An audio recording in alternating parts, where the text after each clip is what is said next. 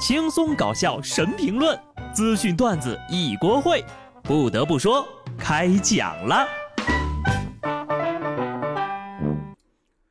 Hello，听众朋友们，大家好，这里是有趣的。不得不说，我是机智的小布。经常听到有人减肥的时候会说：“少吃一顿饭会死吗？”少吃一顿饭，表面上呢确实不会出现肉体死亡的情况，可是你因为没有吃这顿饭，或者没有吃好，他死的是什么？是对生活的热爱，对明天的盼头，死的是一个人的精气神儿，这比肉体死了还可怕呀！所以呢，饭是要好好吃的，但是呀，有些东西还是要尽量少吃。广西柳州一二十四岁男子因为每日习惯喝至少四杯奶茶，之后呢，就出现了腹痛、恶心、呕吐等症状。被诊断出了糖尿病酮症酸中毒、急性肾损伤、急性胰腺炎等多种老年疾病，转入 ICU 病房治疗了。哈，我放心了啊，因为我的财富呢不足以支撑我一天喝四杯奶茶。贫穷使我健康呀，一杯就算十块钱吧，四杯就是四十，这都够我多吃两顿饭了。不过呢，你每天能喝四杯奶茶，估计饭也吃不下了吧？如果都是加料的，那我就更佩服了。毕竟呀，我平时只喝一杯珍珠奶茶都有点撑了。所以呢，为了自己的身体，奶茶虽好，可不要贪杯哟。人呢，一定要适时的克制住自己的欲望。四川自贡一男子在浏览色情网站时，点击了一个网址，并下载了一款软件。注册成功后呀，有一个人主动联系他，说呢要加入会员才能提供上门服务。该男子就被私欲迷惑了双眼，一步步掉进对方的陷阱当中，结果呢被骗走了三十六万多，最后彻底没钱了，才醒悟报了警。兄弟呀，色字头上一把刀，怎么看见有服务就上头呢？不得不说，为什么有钱人都很容易受骗呢？但是话又说回来了，不傻也上不了新闻呐。这也说明被骗的人都很有钱，所以呢，我又安全了。一个月三千六的我，根本就不操心这种三十六万的事情。无独有偶，现在的骗子呢，已经进入到骗中骗的境界了。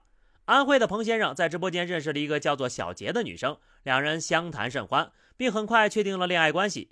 在没有见过面的情况下，彭先生陆续给对方转账了十多万。结果呢，所谓的女朋友小杰，竟然是一个。五十多岁的抠脚大汉，他在一人分饰两角骗取彭先生的信任之后，又把骗来的钱打赏给了另一名主播。男人是最会骗男人的，不过呢，在直播间骗来的钱又给其他主播打赏，多少沾点智力缺陷吧？有这点钱干点啥不好呀？男人呐，终究还是逃不过男人的掌心呐。骗子终归被骗子给骗了，始于网恋，终于诈骗。网恋请谨慎。涉钱要三思啊！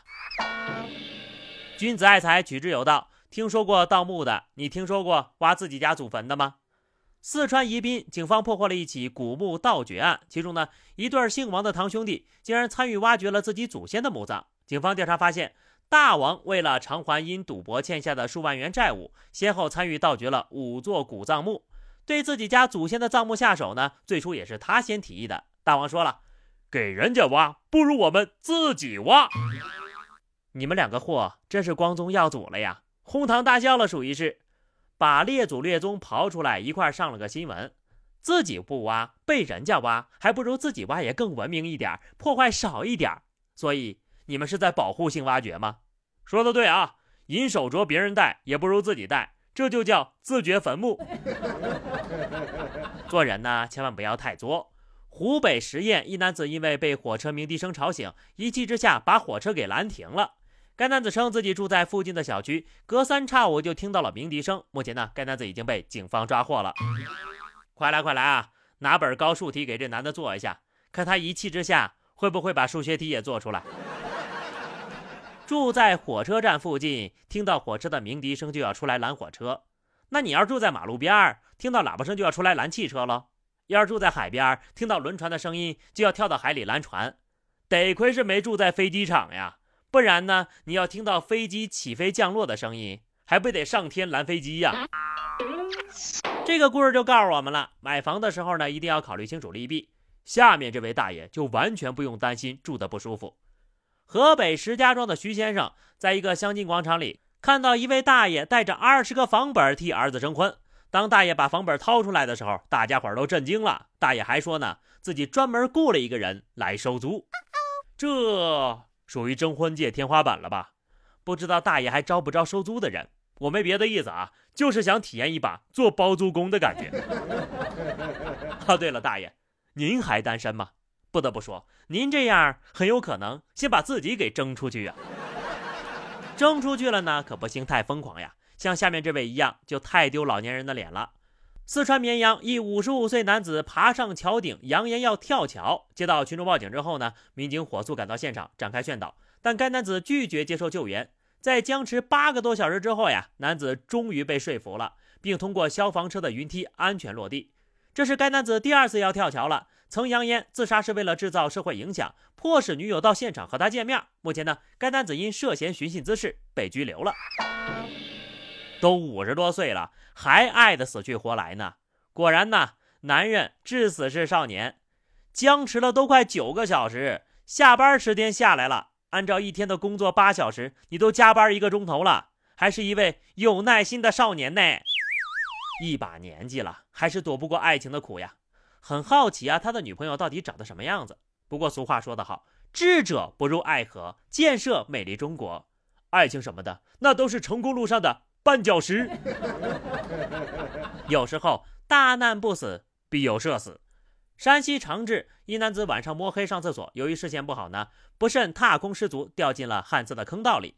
消防员赶到之后呢，利用空气呼吸器为坑道内输送空气，防止被困者沼气中毒。同时呢，徒手将厕所脚踏石板拆除，放入梯子，将人救出。这是一条有味道的新闻。当看到标题的时候，我已经捂住口鼻了。小时候经常担心的事情，终究还是发生了。朋友，就算是自己家的厕所，也不能大意呀。当我看完这个新闻呢，我又坚定地放弃了减肥的决心。这人呐，还是不能太瘦，但凡胖一点，你都掉不下去。建议您备一个可以随时随地能方便的东西。